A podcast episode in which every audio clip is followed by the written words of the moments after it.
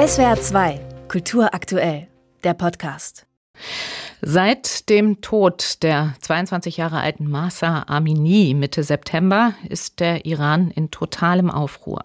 Seit vier Wochen etwa schon gehen die Menschen zu Hunderttausenden gegen die islamische Regierung Ibrahim Raisis auf die Straße. Frauen, Männer, Erdölarbeiter, Studierende, alle solidarisieren sich und schrecken dabei auch vor der brutalen Gewalt der Sicherheitskräfte nicht zurück. Am Wochenende ist nun in dem berüchtigten Evin Gefängnis im Nordwesten Teherans ein Brand ausgebrochen, bei dem stand heute Morgen vier Menschen gestorben und mehr als 60 Personen verletzt worden sind. Ali Fatollah Nejad ist Politikwissenschaftler, arbeitet unter anderem an der FU Berlin und mit ihm möchte ich darüber sprechen, wo die Proteste vier Wochen nach der Ermordung von Massa Amini heute stehen. Herr Fatollah Nejad, lassen Sie uns aber zunächst mit dem Brand im Evin-Gefängnis beginnen. Was ist da passiert? Also zunächst einmal muss man wissen, dass das Erwin-Gefängnis im Volksmund Erwin-Universität genannt wird, weil dort die ganzen politischen Gefangenen, also auch intellektuelle Menschen und Frauenrechtlerinnen äh, bis hin zu Regisseure inhaftiert werden und so auch die Demonstrierenden des gegenwärtigen Aufstands in Iran. Also das sind sozusagen die Insassen dort. Und dieser Brand wird vom Regime äh, etwas verklärt oder in der Regimepropaganda heißt es beispielsweise, dass die Insassen versucht hätten, auszubrechen und dabei auf ein Minenfeld getreten sind. Denn man hat ja Schüsse gehört, man hat gesehen, dass da Rauchschwaden hochgegangen sind. Mhm. Also das war schon äh, eine etwas größere Sache. Das äh, Staatsfernsehen versucht das natürlich herunterzuspielen, indem man sagt, es ist alles in Ordnung und ruhig. Ich denke allerdings, dass wir mittlerweile auch in einer Situation sind, nach einem Monat, wo das Regime diesen Aufstand ja noch nicht hat niederschlagen können, dass äh, die Machthaber in Teheran nun vermehrt äh, psychologische Kriegsmittel sozusagen einsetzen. Und das war in meinen Augen auch Teil davon, indem man versucht hat, diese Insassen als ja, militant darzustellen. Und ich glaube, man könnte auch in naher Zukunft weitere solche Operationen noch äh, beobachten. Das war jetzt der Blick auf die Seite des Regimes. Wenn wir jetzt mal schauen auf die Bewegung, die wir da in den vergangenen vier Wochen gesehen haben. Also es hat ja in den vergangenen Jahren immer wieder Proteste im Iran gegeben, 2017, 2018, 2019 dann. Was ist Ihrer Einschätzung nach das qualitativ Neue an den Demonstrationen, die wir jetzt auf iranischen Straßen erleben?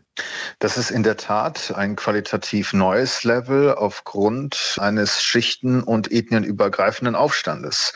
Diesmal sehen wir die Involvierung sehr vieler gesellschaftlicher Gruppierungen. Die soziale Basis ist also beispiellos groß und ich spreche hierbei ganz eindeutig von einem revolutionären Prozess, äh, der im Gange ist.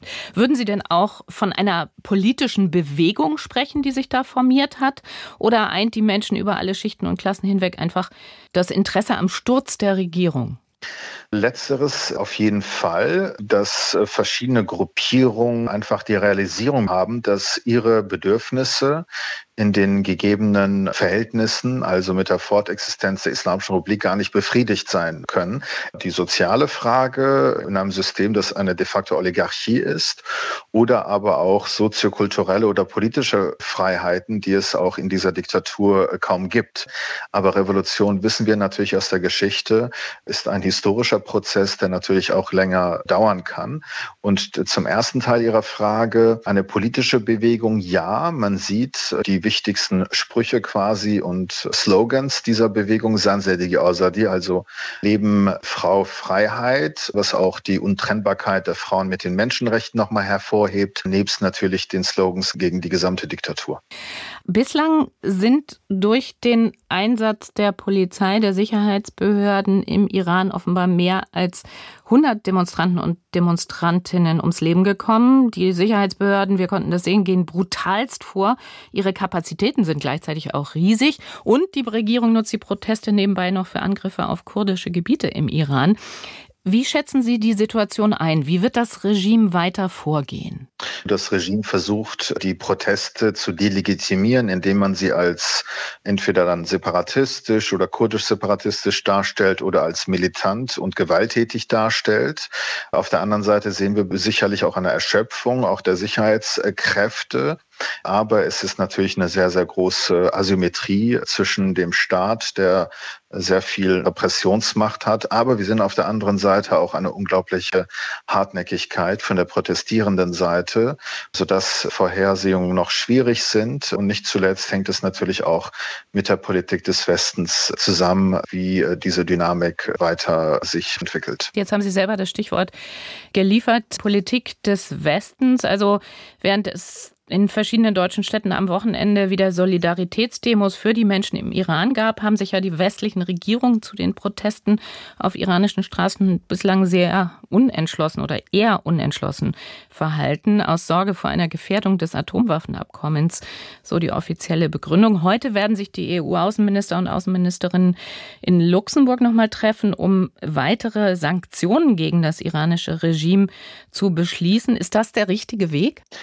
Gezielte Sanktionen sind sicherlich wichtig und richtig, aber sie sind auf jeden Fall nicht ausreichend. Vielmehr wäre es wichtig, auch wie damals auch im Zuge des Mykonos-Attentats in Berlin, dass alle EU-Staaten unisono ein politisches Signal nach Teheran senden, ein Signal der Stärke, indem sie äh, die iranischen Botschafter ausweisen. Zum Zweiten, ich glaube, das, was wir noch hier nicht verstehen, das ist ja unsere Annahme hier, dass wenn der Atomdeal wieder revitalisiert wird, die Sanktionen wegfallen, dann geht es der iranischen Gesellschaft wirtschaftlich besser. Nee, das ist aber kein Automatismus, denn wir haben gesehen nach den Erfahrungen der letzten Jahre, nach der Implementierung von 2016, von dem letzten Atomdeal, dass die große Mehrheit der Profite an den Staat ging, an das Regime ging und kaum etwas an die Menschen runtergesickert. Das wissen die Menschen in Iran auch und sie wissen, wofür das Regime diese Gelder, die dann frei werden, benutzt nutzen wird in erster Linie. Das ist dann für die Repression im Inneren, aber auch für die expansive Regionalpolitik, um halt die pro-iranischen Milizen in der Region zu bezahlen. Also das bedeutet, kurz gesagt, ist das iranische Regime, das zuvorderst an der Wiederbelebung des Atomdeals interessiert sind und an die Gelder, die dann frei werden. SWR 2 Kultur aktuell. Überall, wo es Podcasts gibt.